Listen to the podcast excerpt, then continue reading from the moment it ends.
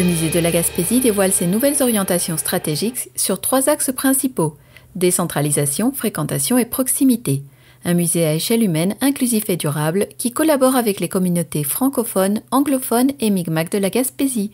Martin Roussy, directeur général du musée, nous explique comment le musée va déployer tous les efforts nécessaires pour se rapprocher des Gaspésiennes et des Gaspésiens. Oui, bonjour Martin. Bonjour Marc, ça va bien? Oui, ça va et toi? Euh, oui, ça va bien, merci. Donc, euh, ce qui nous rassemble aujourd'hui, c'est le, le, dévoilement, le dévoilement pardon, de, votre, euh, de vos orientations stratégiques. Euh, bah, je sais que tu pourrais nous faire un résumé déjà de ce qu'on a vu dans le communiqué, mais euh, déjà, moi, ce qui m'interpellait, c'était surtout le, le, mode, le terme de décentralisation. Est-ce que, comment est-ce qu'on peut décentraliser un musée? Ben, écoute, euh, c'est une très bonne question parce que de règle générale, euh, on fait pas ça. C'est très rare euh, un musée qui a des antennes ou satellites ou euh, euh, quoique c'est des, des projets qui ont déjà existé dans d'autres pays. en Europe particulièrement, on a cette forme-là et, et, existe. Mais quand on parle de décentralisation, dans notre cas, l'idée qui nous est venue, comme on a un grand territoire et qu'on sait que les gens euh, sentent. on a un travail à faire pour que les, les Gaspésiennes, les Gaspésiens sentent que le musée de la Gaspésie, c'est leur musée régional.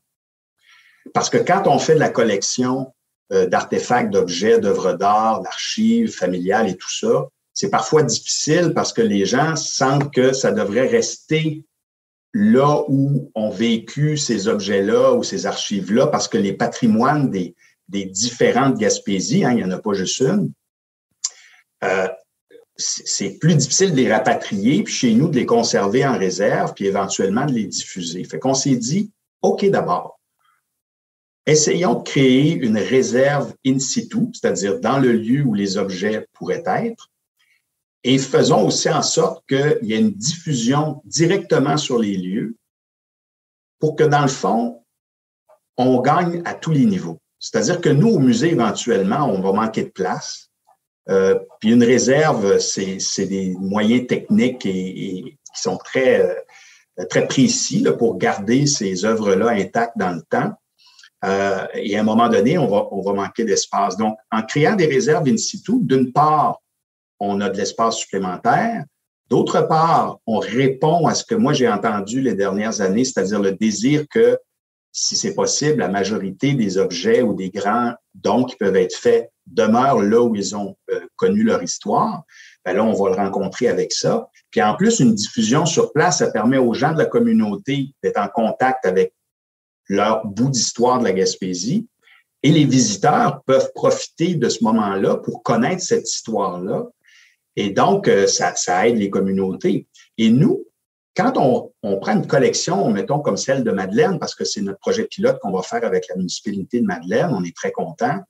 Euh, ces objets-là, si on les avait ici en réserve, on pourrait pas les diffuser de façon permanente.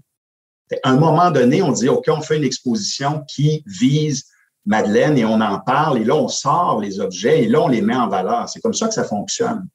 Alors, c'est très limitatif aussi pour l'accès au public de ce patrimoine-là qu'on a dans nos réserves ou dans le magasin d'archives. Fait l'idée de décentraliser dans cette forme-là, ce projet pilote-là, c'est vraiment pour répondre à tous ces besoins-là et, on est plein d'espoir. Ça va prendre du temps, ça va être long, il faut qu'on on conceptualise cette idée-là. Si jamais elle est bonne, si ça fonctionne, ben là, on espère qu'il y a d'autres parties de la Gaspésie qui voudront euh, reprendre ce modèle-là euh, parce qu'on a encore plus de questions que de réponses à date. C'est quelque chose qui n'existe pas. On n'a pas de modèle sur lequel on peut se baser pour, euh, pour créer ça. Est-ce que ça, ça, ben, je connais pas, c'est quoi votre ratio entre visiteurs, euh, parce qu'on parle de public, visiteurs, visiteurs de l'extérieur ou des gens qui viennent de, de la place? Parce que ma grand-mère me disait souvent, les seuls à pas aller, été voir le Louvre, c'est les Parisiens eux-mêmes. Donc je me disais, est-ce que dans, dans cette volonté-là de vous décentraliser, il y a aussi le fait d'attirer les locaux, entre guillemets? Absolument, puis tu as raison, ta mère avait raison. c'est vrai, c'est vrai pour Gaspé, c'est vrai pour la plupart des musées à travers le monde ou au Québec. Euh, on fait le plein de visiteurs touristes, hein, des visiteurs de l'extérieur ou des nouveaux arrivants qui veulent se, se coller à la à l'histoire du coin puis en apprendre davantage. Mais c'est vrai que les gens euh, autour. C'est un défi d'ailleurs qu'on veut dans notre planification stratégique rencontrer, c'est-à-dire que les gens sentent que c'est leur musée, mais qu'ils viennent aussi, que ça fasse partie du, cercle des, sorties, des lieux où on va pour, euh, participer à des activités, tout ça. Donc, on va animer ce, cette communauté, cette communauté-là de proximité. Mais effectivement, pour ceux qui sont plus loin, euh, pour que eux pensent que le musée de la Gaspésie, c'est leur musée, ben, ils peuvent pas venir ici euh, facilement. Hein. C'est un, un, grand pays, la Gaspésie. Donc, effectivement, en étant sur place, ben, il y a déjà quelque chose qui se passe de plus proche, de visite, de aussi se sentir concerné parce que ça va être, ça va regrouper l'histoire du point où on souhaite s'installer. Alors, est-ce que tu pourrais nous parler un petit peu des deux autres points euh, de, qui étaient soulevés surtout dans le, j'imagine vous en avez plusieurs dans votre planification stratégique, mais qui étaient soulevés dans, dans, dans, le communiqué. Vous aviez la proximité. Alors, attends, excuse-moi, je, je voir. C'est ça, il y avait la, la fréquentation et la, la, décentralisation. Alors, comment toi, tu pourrais nous résumer un peu ces deux autres points qui concernent la, la, pardon, la proximité et la fréquentation? Ben, ben, déjà, la fréquentation, euh, on, vient de l'évoquer ensemble, c'est-à-dire que c'est très difficile euh, d'intéresser les locaux, donc proximité directe, à venir visiter le musée, on va dire en saison basse. Donc, euh, on s'est dit, OK, alors à ce moment-là, on va faire un effort pour que les gens, il n'y ait pas de barrière à l'entrée et qu'ils sentent que c'est un lieu le fun où on peut venir. Alors, qu'est-ce qu'on a décidé de faire? Il y a plein d'actions, mais il y en a certaines qui sont plus significatives, comme par exemple, euh, en saison basse, on va euh, diminuer le prix euh, d'entrée de 25% parce qu'on considère que si des gens sont venus pour voir une exposition ou l'ensemble des expositions, si on veut les faire revenir, c'est difficile parce qu'il y en a qui bougent pas, il y a des expositions permanentes, et celles qui bougent, euh, ben, c'est intéressant de venir les voir, mais il faut faire quelque chose avec le prix si on veut que les gens euh, ont l'impression que ben, ça coûte pas trop cher à chaque fois pour suivre euh, les expositions que le musée présente. Mais mieux que ça, parce que c'est surtout là qu'on voudrait qu'il y ait de l'adhésion, c'est les cartes de membres. Parce que les cartes de membres, en ce moment, c'est 35 dollars euh, pour un individu. Et là, on le fait passer à 10 dollars c'est une baisse majeure parce qu'on s'est dit, c'est pas là, c'est pas une source, il faut pas le voir comme une source de revenus. Il faut le voir comme un, lien d'adhésion qui est, on, réfléchit pas longtemps pour 10 dollars, tu sais, ça dépend des bourses, mais quand même, tu sais, c'est quelque chose d'accessible, donc de populaire au sens noble. Donc, 10 dollars par individu, ce qui veut dire qu'une famille, c'est 20 dollars et 17 ans et moins, c'est gratuit. Alors là, on enlève en tout cas peut-être cette barrière-là et en plus, on donne aux gens accès à toutes les activités culturelles ou éducatives gratuitement. On va donner 10% de rabais à la boutique parce que la boutique, ça, c'est une source de revenus pour le musée qui est importante.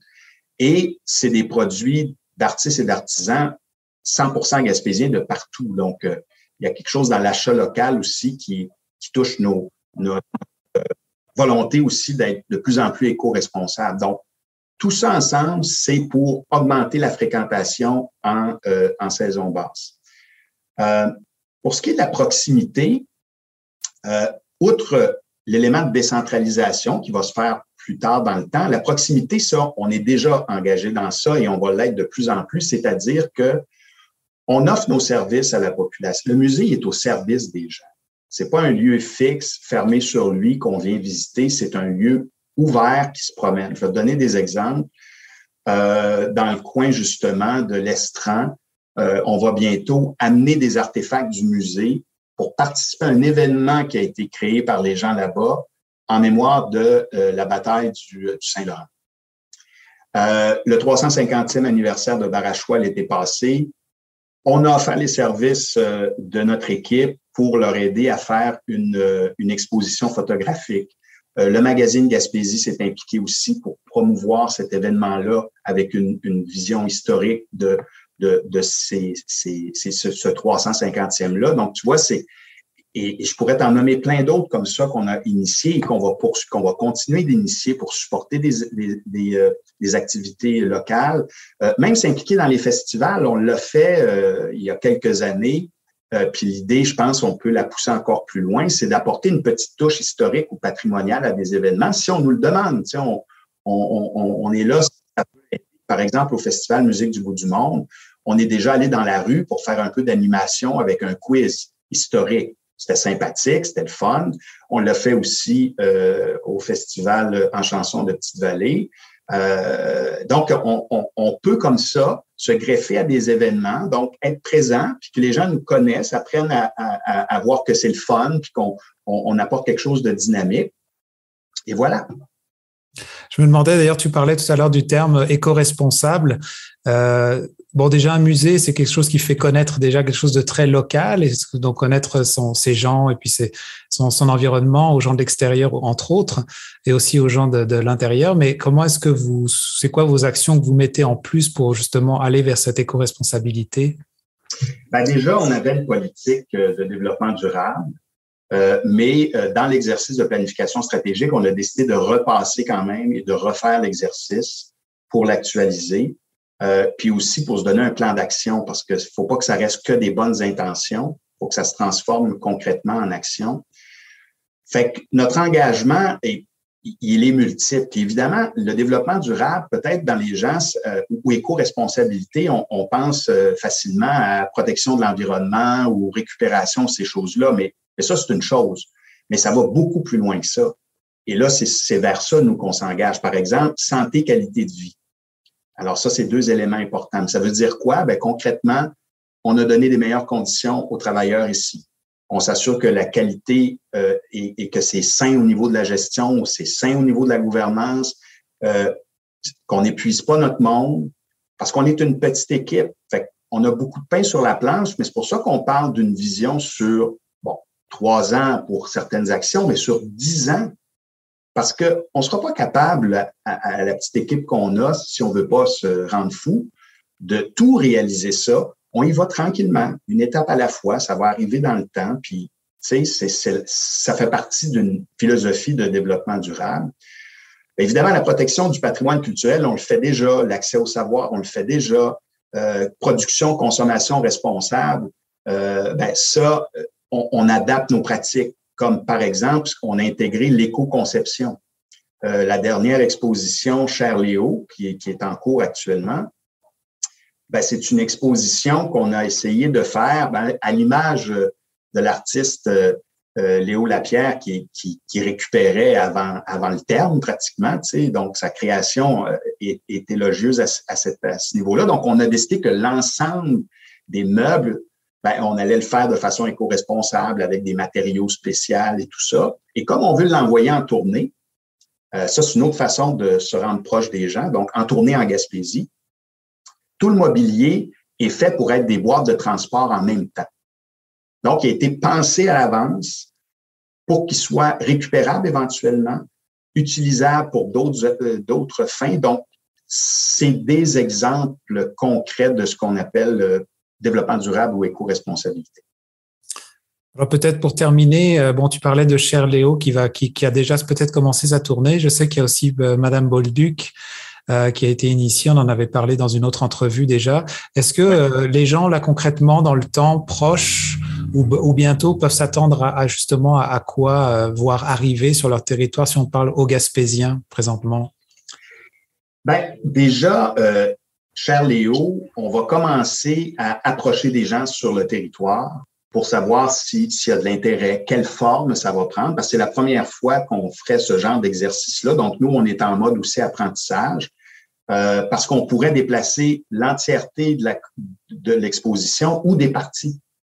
Donc, on, veut trouver cette forme-là. Fait que là, on est plus en, approche consultative euh, pour que à la fin de la durée de vie de cette expo-là, c'est-à-dire à la fin 2023, euh, on puisse viser en 2024 une tournée en Gaspésie de cette exposition-là.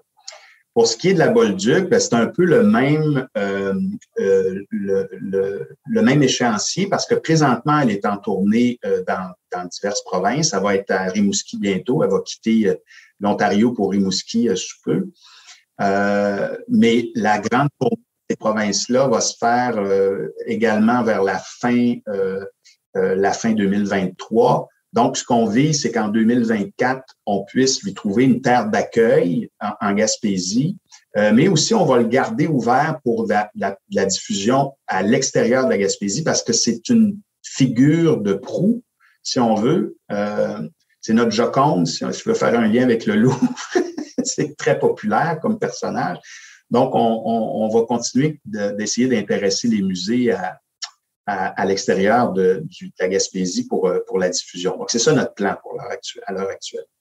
Puis pour terminer, est-ce que tu pourrais, pour on va dire pour les parce que ceux qui nous écoutent, il y a des gens dans le secteur Lestran, dans le coin de Grande Rivière, aussi bien sûr Gaspé, mais euh, qui peut-être n'ont jamais encore vraiment mis les pieds au musée euh, physique Gaspé.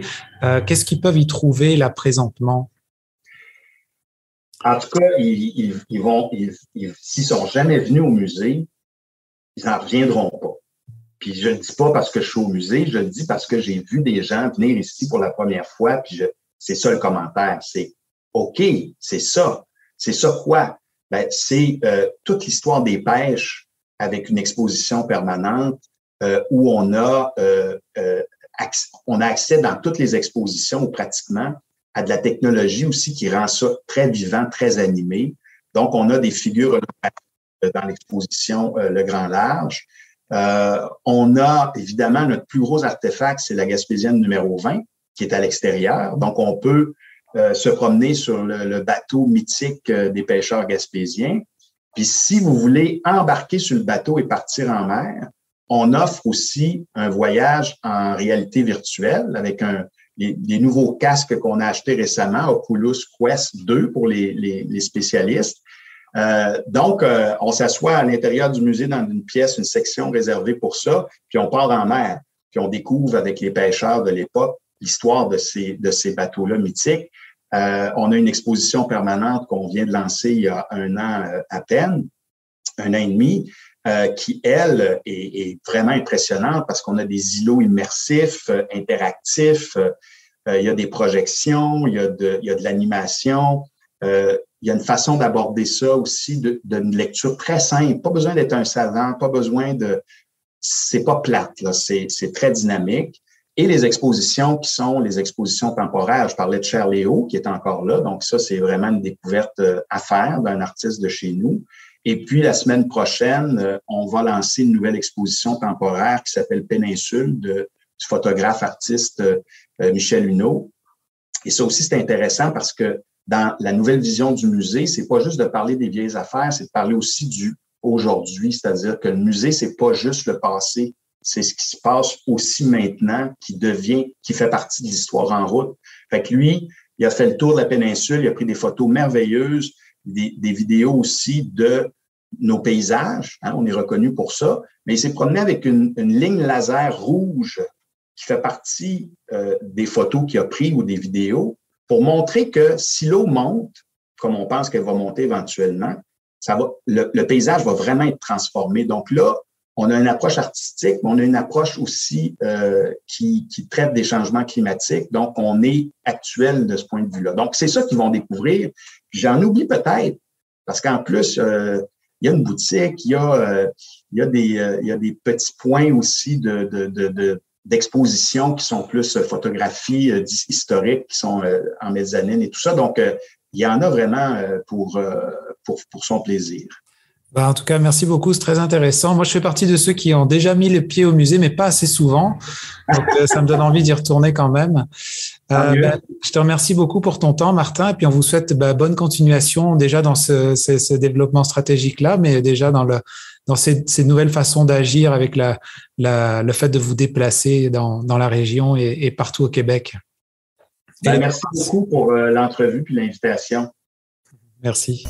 Vous écoutez votre reflet d'ici. Revoyez tous nos reportages sur notre site Internet.